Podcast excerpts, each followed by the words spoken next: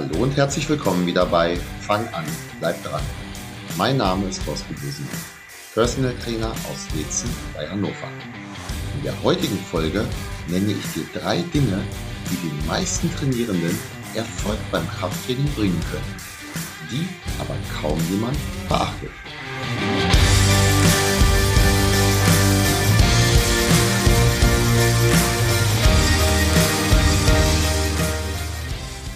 Ich bin, was Training, Ernährung und so weiter angeht, eher ein Freund kleiner Veränderungen. An den kleinen Schrauben drehen, dadurch Dinge ins Laufen bringen, Gewohnheiten schaffen, die dann wohlgemerkt langfristig richtig starke Auswirkungen haben können. Aber es gibt auch einfache Dinge, die ziemlich sofort große Auswirkungen haben können, total einfach in der Umsetzung sind, vielleicht aber ein bisschen unsexy oder auch unbekannt. Es liegt an dir, ob du sie vielleicht nach dieser Podcast-Folge implementierst. Punkt 1. Bewegungstempo beim Training. Oftmals wird, was das Training angeht, behandelt, wie viele Sätze oder wie viele Wiederholungen. Seltener wird gefragt, wie lange dauert eine Wiederholung. Also ein Beispiel. Acht Wiederholungen einer beliebigen Übung kannst du je nach Übung zum Beispiel in 12 Sekunden ausführen oder aber auch in 60. Das hat eine ganz andere Wirkung auf den Muskel. Wie lange ist der Muskel unter Spannung? Welchem Reiz wird er ausgesetzt? Das heißt übrigens nicht, dass man sehr langsam arbeiten muss, aber vielleicht müsste derjenige, der schnell arbeitet, ja mehr Wiederholungen machen, um die Belastungszeit genauso lang zu halten. Bei, bei einem kontrollierteren Tempo arbeitet der Muskel gegebenenfalls besser weil weniger Schwung, dafür aber mehr Aktion des Zielmuskels. Es fällt übrigens auch ähm, schwer, wenn man nicht aufs Bewegungstempo achtet, den Trainingsfortschritt zu beurteilen.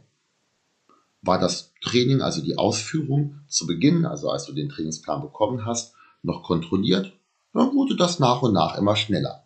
Es wurde von Woche zu Woche ein kleines bisschen mehr Schwung genommen. Wie willst du denn beurteilen, ob dein Trainingsplan Fortschritte bringt. Ja, du bewegst mehr Gewicht als vorher, das aber halt schneller und mit Schwung. Das ist wie mit der Inflation. Das Geld verliert, bei uns hier wohlgemerkt vergleichsweise wenig, in anderen Ländern mehr, von Jahr zu Jahr an Wert. Der eine Euro, der ist heute beispielsweise deutlich weniger wert als noch vor 20 Jahren. Genauso wie eine hingerotzte, schlechte Wiederholung weniger wert ist als eine super saubere. Bei einem vorgegebenen Bewegungstempo mit eventuell sogar konkreten Angaben für die konzentrische und exzentrische Phase und die Bewegungsumkehrpunkte, nochmal auf Deutsch vielleicht, äh, hoch, runter äh, und die Pausen dazwischen, das kann sehr, sehr hilfreich sein. Kommen wir auch gleich zum zweiten Punkt, nämlich Trainingsfortschritte, habe ich ja eben schon mal angesprochen und ja, deren Beurteilung. Dazu ist es ebenfalls sinnvoll, und das ist mein, mein zweiter Punkt, den ich dir empfehle, dein Training zu protokollieren. Eine Trainingsprotokollierung mit einem Trainingsbuch oder mit einer App. Eins von beiden, aber auf jeden Fall. Schreib auf, was du trainierst. Zum einen weißt du nächstes Mal genau, was du dieses Mal gemacht hast. Und kannst dir beispielsweise ein genaues Ziel setzen, diese eine Wiederholung vielleicht mehr zu schaffen als heute bei dem gleichen Tempo. Zurück zu Punkt 1 nochmal. Du kannst aber auch nach mehreren Wochen beurteilen, wie der Fortschritt war und Anpassungen vornehmen. Darum geht es nämlich immer. Das gilt übrigens nicht nur für Gewichte und Wiederholungen. Oftmals glauben Trainierende, dass sie viel, viel häufiger beim Training waren, als dies der Realität entspricht und wundern sich dann, dass es nicht vorangeht. Viele leere Seiten im Trainingsbuch würden diese Fehleinschätzung erst gar nicht aufkommen lassen. Der dritte Punkt ist übrigens nochmal aufschreiben. Und zwar in diesem Fall, was du isst und trinkst. Und zwar ziemlich genau, äh, ziemlich egal, Entschuldigung, wie deine Zielsetzung ist. Gewichtszunahme, Abnehmen, Definition. Es macht sehr viel Sinn, das mal zu notieren. Vieles siehst du nämlich schon beim Notieren, also beim Aufschreiben. Zum Beispiel, dass es vielleicht doch mehr Süßigkeiten waren als gedacht. Oder irgendwelche Latte Macchiatos oder was auch immer, die dir die Kalorien aufzeigen, die du in Wirklichkeit, bevor du aufgeschrieben hast, sicher warst, dass sie dir nachts in den Mund geklettert sein müssen.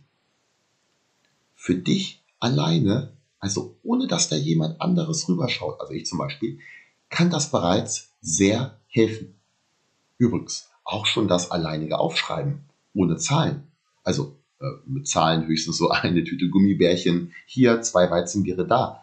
Äh, natürlich wäre das auch möglich mit den Nährwerten. Also Kalorien, wie viel Eiweiß, wie viel Kohlenhydrate, wie viel Fett äh, und wie viel Alkohol. Ähm, der Vorteil davon wäre dann, dass du natürlich über die Kalorienzahl noch viel mehr sehen kannst. Nämlich ist das zu viel äh, oder aber auch zu wenig. Und die Verteilung, nur mal so ein Beispiel, ganz häufig wird ja Protein genannt. Hast du genug Protein in der Ernährung? Zusammen mit deinem Trainer, also zum Beispiel mir, kann man dann noch viel mehr rausziehen. Viele Dinge fallen dir bereits selber auf. Das ist schon mal klasse. Einige Dinge erarbeiten wir aber zusammen. Und dann überlegen wir uns, was erstmal am wichtigsten ist. Und das wird dann umgesetzt. Eine Sache erstmal. Das wäre jetzt die Kurzfassung der professionelleren Form. Aber auch das alleinige Notieren kann bereits helfen. Gib du mir doch bitte Feedback, welchen diesen drei Punkte du als nächstes umsetzen möchtest. Fang ruhig erstmal nur mit einem an. Weiterleiten an Freunde und teilen auf Instagram, Facebook und so weiter, das wäre übrigens mega. Bis zur nächsten Folge. Dein Thorsten.